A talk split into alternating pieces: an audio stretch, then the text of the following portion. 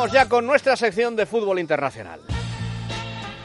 Ya sabéis que como siempre repasamos las mejores ligas del continente. Dani Blanco, buenas noches. ¿Qué tal? Buenas noches, Juanma. Hay tensión ya en las ligas europeas, con muchos factores a tener en cuenta con las ligas. En un punto de emoción extraordinario, Inglaterra, Alemania e Italia serán visita obligada. Francia ya no, porque ya tiene a su campeón, el Paris Saint-Germain, que prepara de todas formas su partido de Champions ante el Manchester City. Jornada número 32 en la Premier. Con cinco puntos de diferencia entre el Leicester y el Tottenham, un nuevo duelo entre los dos. Los Spurs de Pochettino segundos visitan mañana Anfield, vaya partidazo a partir de las seis y media de la tarde. El Leicester recibe al Southampton de Ronald Koeman el domingo a las dos y media de la tarde. Los dos equipos tuvieron protagonismo esta semana en la selección. De hecho, seis jugadores entre los dos conjuntos fueron titulares en los partidos de Inglaterra esta semana. Ali, Kane, Walker y Rose por parte del Tottenham Bardi y Drinkwater por parte del líder de Claudio Ranieri, que está viviendo un sueño en la Premier. Una selección inglesa que ganó en Alemania y que perdió, sin embargo, ante Holanda el martes en el primer encuentro golazo de Jamie Bardi, el primero en la selección. In midfield now, slowly but surely, England are doing a lot of good honest hard work and finding the chances and they found the goal and it's absolutely tremendous. What a fairy tale story come true for Jamie Vardy. Jamie Vardy is simply dynamite. Jamie Vardy es simplemente dinamita, decía el narrador de, la, de este partido, que ganó Inglaterra en Alemania. Han perdido prácticamente el tren de la liga el Arsenal, que recibe al Watford, está a 11 puntos con un partido menos, y el City, distanciado a 16 puntos ya de la cabeza, mañana visitan Bournemouth a las 4 de la tarde. El Manchester City, por cierto, juega en París el miércoles, partido de día de la Champions. Una gran cita para el equipo de Pellegrini, ya que están por primera vez en los cuartos de final de la máxima competición. En Alemania, mientras tanto, cinco puntos de ventaja entre los dos primeros. Y los dos juegan mañana. El Bayern de Múnich recibe al Eintracht de Frankfurt a las tres y media de la tarde en el Allianz, comandando la clasificación. 69 puntos por 64 del Borussia Dortmund, que también juega en casa ante el Werder Bremen a partir de las seis y media. Los dos equipos tienen partido europeo esta semana. Los de Guardiola reciben al Benfica el martes en Champions. Los de Thomas Tuchel juegan en el Signal Stadium ante el Liverpool en Europa League.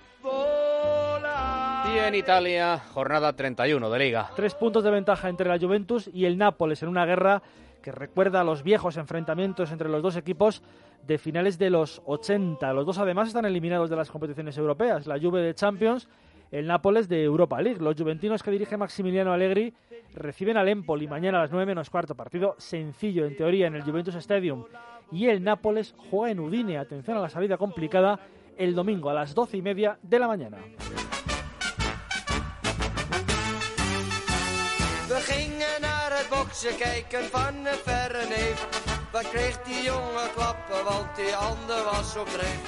Toen kwam die derde ronde en die werd een neef fataal. Ze gimpjes onder op de mat en hij lag in de zaal. Murió el jueves santo, no hubo programa el viernes y hoy, Dani, le rendimos el homenaje merecido. Así es, murió Johan Cruyff tras una lucha terrible contra el cáncer que acabó perdiendo, una lucha que él, con la sorna habitual de la que hacía gala, había traspasado al mundo del fútbol con una frase que dijo hace dos meses, estoy ganando por 2-0 la lucha, afirmando que algo tenía de ventaja, una ilusión por vivir que había empezado justo cuando le diagnosticaron la enfermedad. Tengo cáncer es un hecho. Pero ahora, con tanta gente en el mundo, cambiado sus fuerzas, sus positivas, parece ser que tengo un cuerpo que es el doble de fuerte que antes. Que es, es muy raro, ya entiendo. Pero entonces yo me encuentro eh, después, la primera vez, muy bien, no tenía ningún problema. Y dos, el, el equipo que, que me ayuda es excepcionalmente bien. Entonces yo tengo toda la confianza de que todo salga bien. Una enfermedad que le ha acabado venciendo y mira que era complicado que lo hicieran los rivales. Subcampeón del mundo con Holanda en el año 74 como jugador y campeón de Europa como entrenador con el Barcelona en 1992, además de varias ligas. Un Cruyff que tenía sus rarezas, una de ellas cuando se atrevió a pronosticar que Neymar y Messi no iban a triunfar juntos en el mismo equipo. Que, Neymar es un gran jugador, eso lo discutan ahí. Pero Messi también es un gran jugador. Entonces hay que ver cómo conviven juntos. Han sido muchos los que han tenido un recuerdo para Johan estos días, desde Kuman hasta Stoikov, desde Miguel Ángel Nadal hasta Zubizarreta, pasando por Pep Guardiola, el auténtico discípulo del holandés. Profesionalmente le debo todo, como futbolista y como, como entrenador, porque sin él yo no, no hubiera probablemente existido, o existido tener la suerte que tuve en, en mi carrera profesional. Uh, y básicamente lo mejor es lo que, lo que nos dio. Nos enseñó una otra, otra manera de ver el, juego que, que, yo antes de conocerlo a él no había, no había escuchado ni oído nunca. Después de entrenar fue un, gran, gran amigo, uh, donde siempre que necesitaba ahí, ahí estaba. Lo que hizo, lo hizo. Esto no, con el nombre, sin el nombre, con estatua, sin estatua, con calle, sin calle, lo que hizo ahí queda. Y por supuesto su hijo Jordi Cruyff en el emotivo homenaje del pasado martes. Pero nosotros de, como familia sí que estamos eh, tremendamente, tremendamente orgullosos de, de cómo, cómo, ha reaccionado la gente y nos sentimos eh, realmente súper emocionados y, y impresionados con, con, lo que hay, ¿no? Mañana en el Nou Camp 90.000 cartulinas para formar un mosaico gigante con la gran cara del holandés, un homenaje que verán desde el palco los siete expresidentes vivos del club, más el actual, Agustín Montal, Raymond Carrasco, José Luis Núñez, Joan Gaspar, Enrique Reina, Joan Laporta, Sandro Rosell y el actual José María Bartomeu. Un homenaje que verán también los 22 protagonistas que saltarán al campo después para el gran clásico. Uno de ellos, Andrés Iniesta. Sin duda sería un, una parte muy, muy especial.